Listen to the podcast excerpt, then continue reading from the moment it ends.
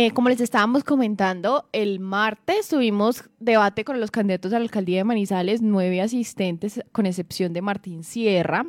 Y eh, ayer tuvimos el debate con los candidatos a la gobernación de Caldas. Pero dejemos que sea Lizeth quien nos cuente un poco acerca de cómo fue este ejercicio, dos días seguidos, Lizeth, hora y media con los candidatos a la alcaldía, hora y media con los candidatos a la gobernación y pues hubo varios momentos este ejercicio, ¿no?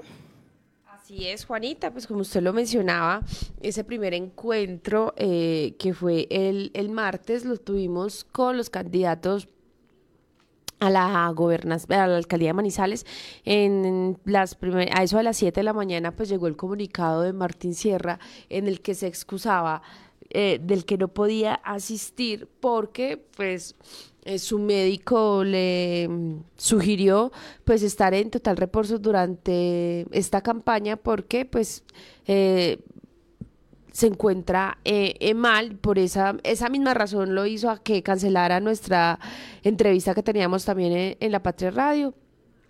Y a ese encuentro, pues asistieron estos eh, candidatos, en donde pues hubo una dinámica, Juanita, en donde los tres medios aliados, que eran La Patria, Caracol y Telecafé, pues tenían mm, un tipo de preguntas, habían preguntas temáticas eh, sorte eh, que, hablaban de diversos temas de educación, de salud, que se estaban enumeradas en el caso de los candidatos a la alcaldía del 1 al 50 y eh, ellos escogían un número y, dependiendo el tema, pues daban su opinión. También habían preguntas cortas de sí y no, eran muy puntuales, también relacionadas con temas de ciudad. Y eh, también, Juanita, pues tenían em, preguntas eh, dirigidas que ya estaban relacionadas muy concretamente con el candidato. Eh, y para ese informe lo que hicimos, Juanita, pues fue eh, escoger las preguntas dirigidas que les, les tocó a cada eh, candidato a la alcaldía de Manizales. voy a recordar algunas. A Carlos Buriticá se le cuestionó por ese plagio de, de Wikipedia, perdón, en su programa de gobiernos, donde siete páginas eh, de ese programa pues aparecían como copia. Eh, ante esto, pues lo que dijo el, candidato, pues acá tenemos eh, todo lo que para que ustedes escuchen cómo él dio respuesta a esta pregunta. si ustedes miran en la registraduría, está el documento con la corrección. Así quedó registrado, está absolutamente correcto. Yo jamás en la vida me he apropiado de algo que no sea mío. En mis tesis de maestría fui felicitado, en mi tesis de grado de seguridad social el documento se publicó en revista, en revista indexada, no tengo nada que esconder. Hubo un error allí de omisión por parte del editor y desafortunado, pero se hizo la corrección y se registró a tiempo en la registraduría. Bueno, ahí iniciamos entonces, Lizeth, con Carlos Arturo Boritica del Partido de Salvación Nacional, que se le cuestionó sobre Wikipedia. Dice él que fue un error de cita. Así es, pero también, pues ah, vámonos con Jorge Alberto eh, Betancourt. A él la pregunta está releccionada eh, muy puntualmente a sus creencias y se le cuestionó que él, pues prácticamente estaba haciendo un programa de gobierno con la Biblia bajo el brazo y si así, pero que tenía que tener en cuenta que este es un Estado laico y que si iba a tener en cuenta a la hora de gobernar pues eh, eh, las leyes eh, según eh, dictadas por, por Dios y esto es lo que él contestó. Por Dios, qué bonita pregunta, muchas gracias. Además, porque yo ocho años en el Consejo, repito, tocando estos temas. Yo creo que la fe no se le impone ni a los hijos, mucho menos a los ciudadanos.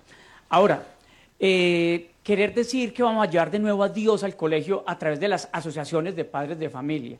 Y lo sustento en el artículo 12 de la Convención Americana de Derechos Humanos que dice, los padres de familia tienen el derecho de escoger la educación religiosa y moral que quieran para sus hijos. ¿En dónde estamos imponiendo la Biblia? Yo demostré siempre que ando con la Constitución, con la ley con los tratados internacionales de derechos humanos. Cuando yo digo defenderemos la vida desde la concepción, Manizales será la capital provida de Colombia, también lo sustento en el artículo cuarto de la Convención Americana de Derechos Humanos que dice la vida de toda persona se defenderá desde la ley y desde el momento de la concepción. Así que La fe, si se lo quiero decir a los ciudadanos, no es un sombrero que uno se lo coloque en la casa y se lo quite en la política. Soy orgullosamente creyente y amo a Dios. Bueno, ese es Jorge Alberto Betancourt del Partido Demócrata Colombiano y la pregunta relacionada si él antepondría la ley a lo mandado por la Biblia. Bueno, esos son dos de los candidatos. Bueno, eh, con respecto también, hice una de las preguntas que también tuvo muchas contrapreguntas fue la del candidato Jorge Eduardo Rojas le preguntaron sobre pues la pedida de perdón que hizo por el Proyecto San José cuando fue el mandatario municipal, pero pues le señalaron que poco o nada hizo por organizar lo que allí pasaba. La pregunta fue, ¿le faltó responder mejor a la comunidad con acciones? Esta fue la respuesta de Rojas. Primero que todo, este es un proyecto que lleva 16 años, cuatro administraciones. Y esa pregunta, como dice Pacho, hay que hacérsela a la gente de allá. La gente de allá sabe que fue la nuestra, la administración que más desarrolló proyectos. Hicimos el Cisco de la Pelusa, el Jardín Nocturno. Hicimos dos bloques de apartamentos de los que hay, de tiempo completo, vale, la pena decirlo, con la alcaldía. Desarrollamos el PLADECO, el Plan de Desarrollo eh, Comunal. Hicimos la intervención de la Casa de Cultura de San José, las obras en Holanda y el mejoramiento del Puente de Olivares. Bueno, esa es la respuesta del candidato Jorge Eduardo Rojas. Esta pregunta, Lice, tuvo varias contrapreguntas de otros candidatos, ¿no? Germán Vallejo, recuerdo. Contrapreguntó Martín Ramírez, contrapreguntó Germán Vallejo y también contrapreguntó Carlos Burítica.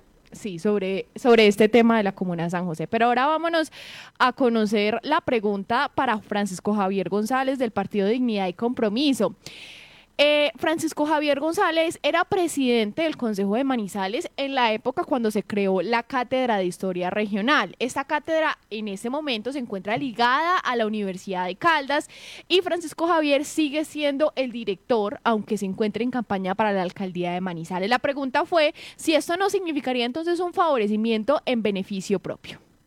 Bueno, pues yo creo que esa pregunta te la deberían de contestar las personas que asisten a la cátedra, no yo. ¿Sí?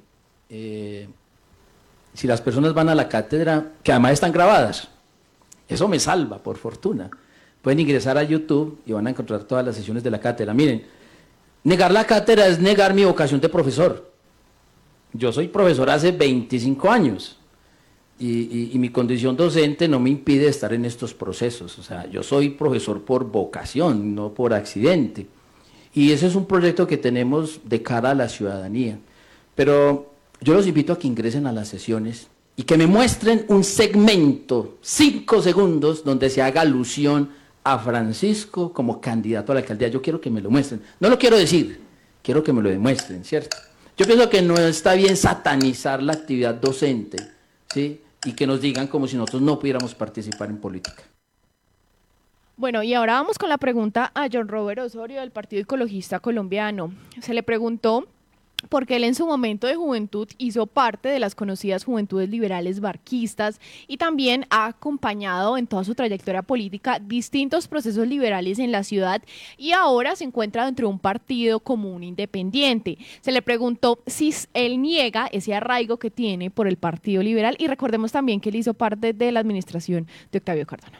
No tengo por qué hacerlo desde ningún punto de vista es como decir que cualquiera de ustedes puede ser periodista del tiempo, de la de Caracol y tienen que negar sus antecedentes.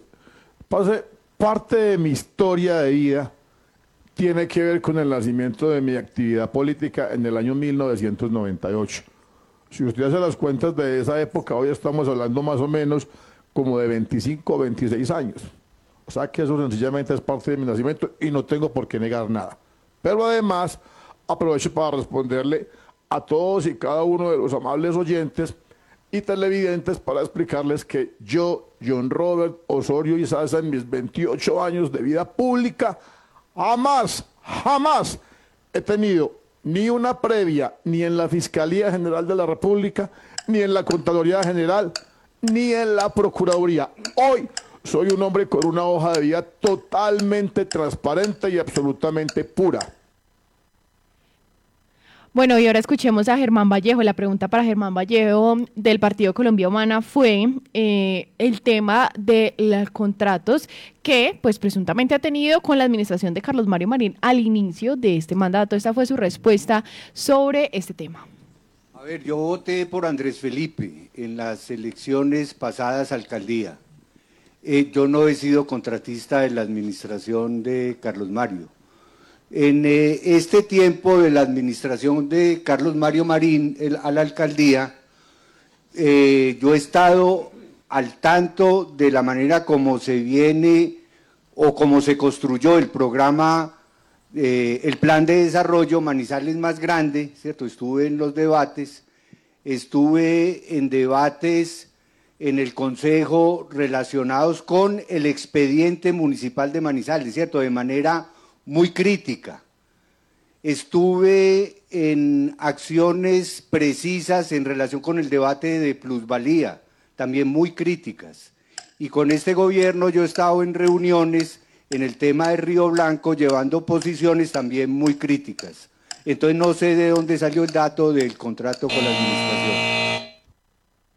Bueno, ahora escuchemos a Martín Ramírez, conocido como el polaco del Partido Liga de Gobernantes Anticorrupción. Se le ha preguntado también por el Partido Liberal, porque él ha hecho política al lado del liberalismo, también con el hoy congresista y exalcalde de Manizales, Octavio Cardona. Él fue secretario del deporte de esa administración y tuvo programas en esa administración como Sacúdete el Parque, las canchas sintéticas. Le preguntamos si él podría darle tranquilidad a los electores de que esos programas no están enlodados en diferentes partes de Colombia como pues las que realizó el ex senador Mario Castaño y que esas obras que se realizaron aquí en la ciudad, en su administración, pues están libres de, corrupción. Esta su respuesta. Perfecto, totalmente tranquilidad. Absolutamente, no solamente lo que hice como secretario del deporte, yo fui secretario de la alcaldía de Octavio Cardona, no por haber sido liberal, porque yo hice un acompañamiento político en su campaña, porque hice un acompañamiento de amistad durante muchos años con él y porque llegué a la Secretaría del Deporte con una experiencia amplia y suficiente en el área deportiva. Y en la infraestructura desde la Secretaría del Deporte, lo que diseñamos o lo que se diseñé en el, en el programa de, de desarrollo de ese plan de desarrollo, lo diseñó Martín Ramírez. Las canchas sintéticas nacieron como una idea de Martín Ramírez porque fui futbolista, porque padecí las canchas peladeros que tenía la ciudad y la ciudad merecía una buena presentación en las canchas. Como soy magíster en proyectos, me senté a diseñar proyectos en banco de proyectos, lo cual generó para la ciudad el desarrollo deportivo que tenemos en este momento. Esa profesión que tengo yo en el enfoque de proyectos garantiza a la ciudad de Manizales que vamos a tener un desarrollo totalmente independiente como debe de ser y como se hizo. Bueno, y ahora la pregunta para Paula Toro del Grupo Significativo de Ciudadanos, Una Ciudad para Todos. Le preguntamos, durante esta campaña política se le ha señalado a Paula varias veces de que todo su equipo de trabajo es o ha sido contratista del parque tecnológico que se construye en Villa María. ¿Qué responde Paula ante este señalamiento y también ante la advertencia de parte de la Contraloría de que este sería un elefante blanco? El proyecto Parque Tecnológico es el proyecto más exitoso de infraestructura que se ha construido para ciencia, tecnología e innovación en el departamento de Caldas.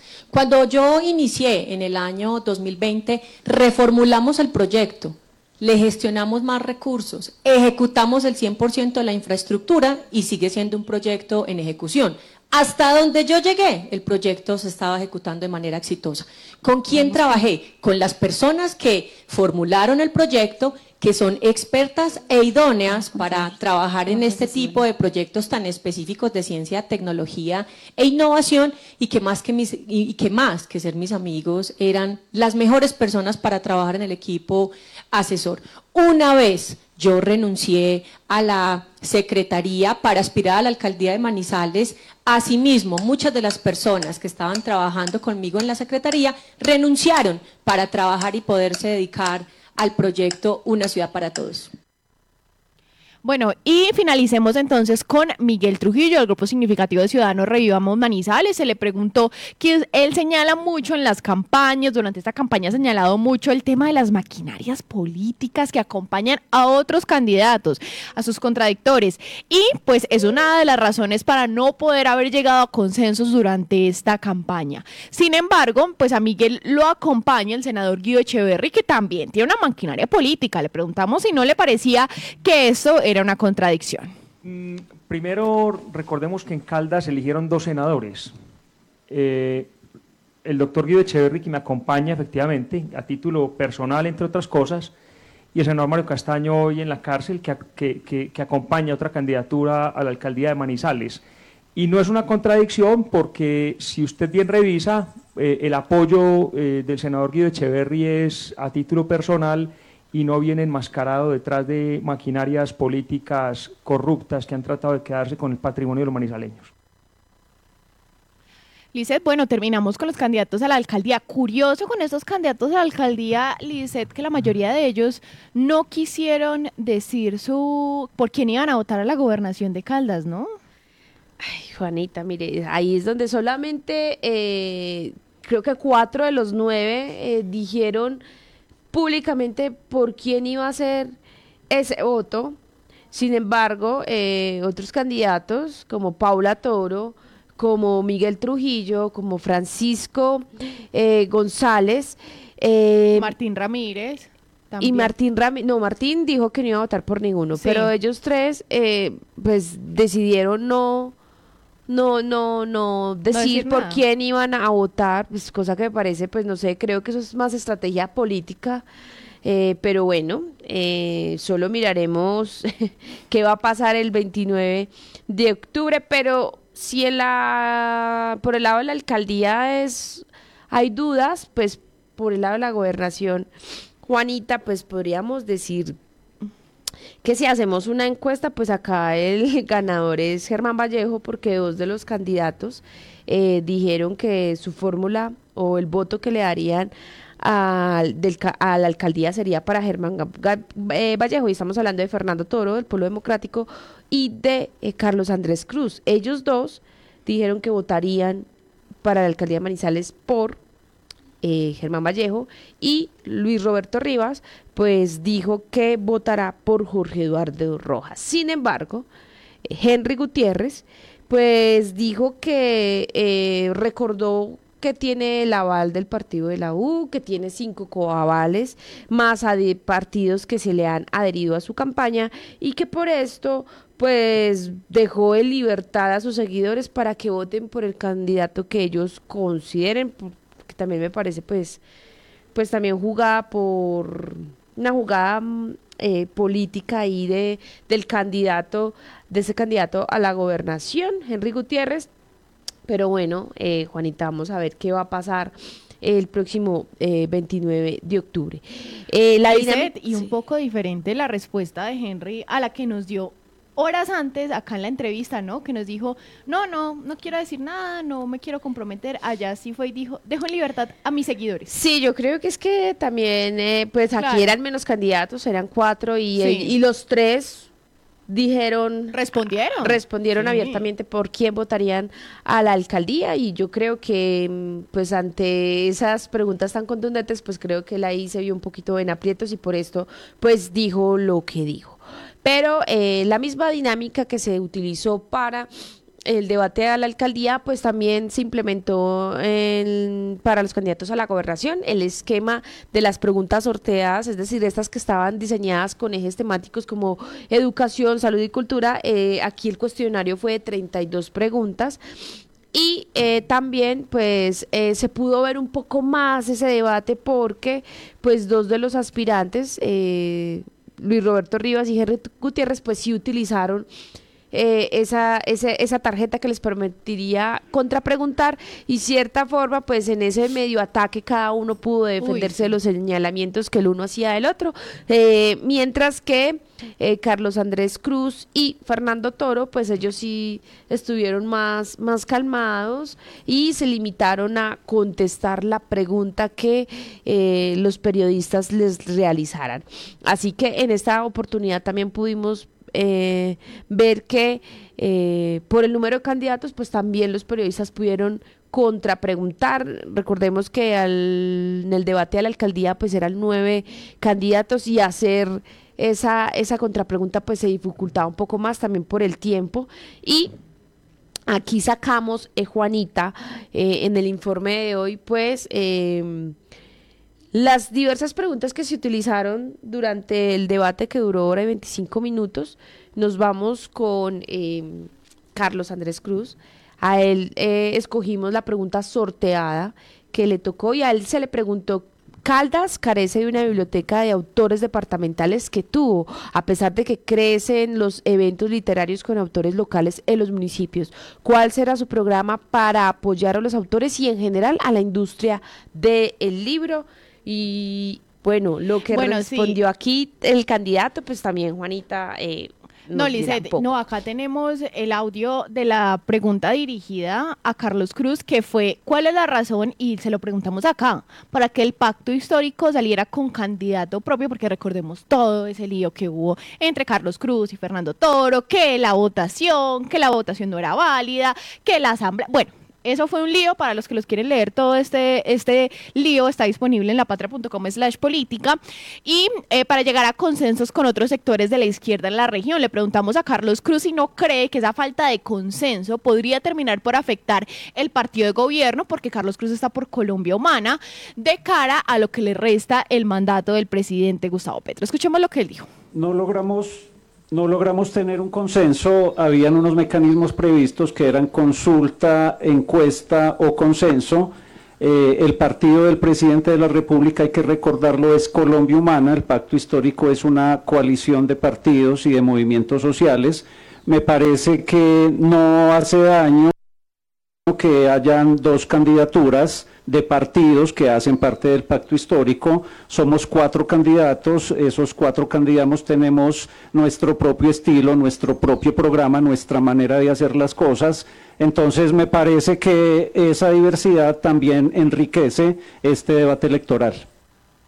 Bueno, esa es la respuesta de Carlos Cruz ante este cuestionamiento. Vámonos entonces a escuchar a Henry Gutiérrez. La pregunta para Henry fue, ¿se le señala a usted de haber aprobado como concejal todos y cada uno de los proyectos de acuerdo que presentó la actual alcaldía de Manizales? No había ningún reparo que hacer eh, a esas propuestas. Es que recordemos que Henry Gutiérrez era concejal de Manizales durante este periodo hasta que renunció para aspirar a la gobernación de Caldas. Y según las cuentas, pues él aprobó como concejal los proyectos de acuerdo que presentó, todos los proyectos que presentó la alcaldía de Manizales. Esta fue su explicación.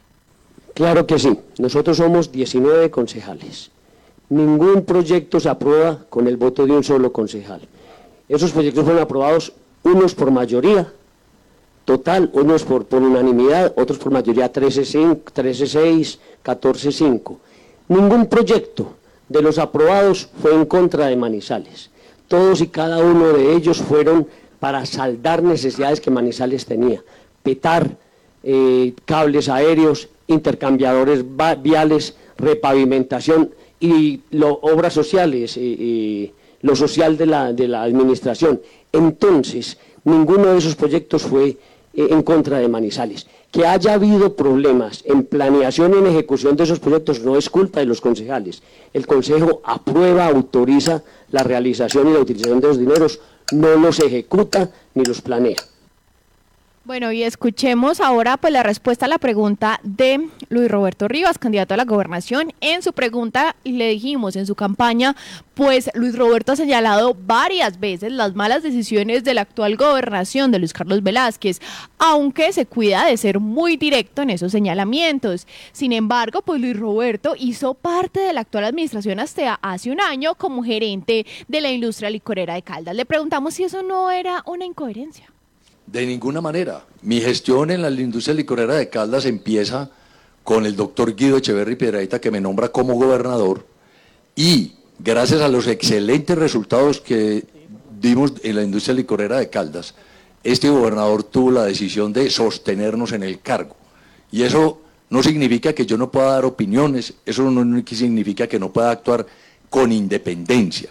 Al contrario, yo creo que la actitud responsable es identificar eh, expresar las opiniones cuando uno encuentra que hay unas malas decisiones que están en perjuicio de los intereses de los caldenses, en perjuicio de los intereses de los niños, en perjuicio de los intereses de los adultos mayores, en perjuicio de los intereses de las madres, en, por, en malas decisiones, en perjuicio de la infraestructura vial que necesita nuestro departamento de Caldas y nuestra infraestructura aeroportuaria. Yo creo que la independencia es importante y expresar la opinión es fundamental. Eso refleja el carácter de una persona.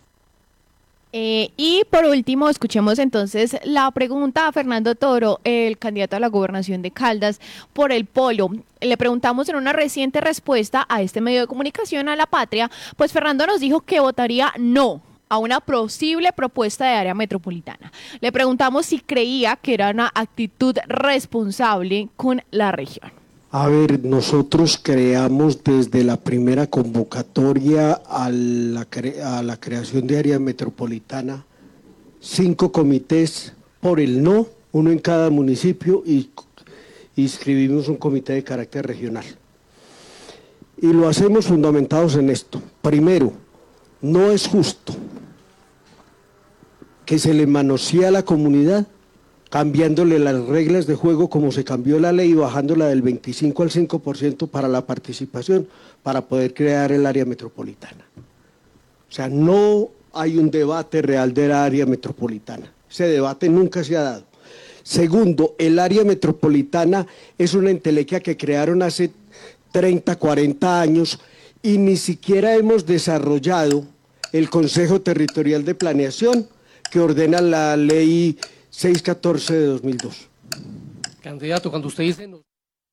Bueno, ahí escuchamos la respuesta de Fernando Toro ante este cuestionamiento y con eso terminamos entonces a escuchar todos los candidatos a la gobernación de Caldas y a la alcaldía de Manizales. Recuerden que si quieren escuchar por completo este debate, pues se pueden conectar a lapatria.com, está disponible allí o en nuestro canal de YouTube La Patria Manizales.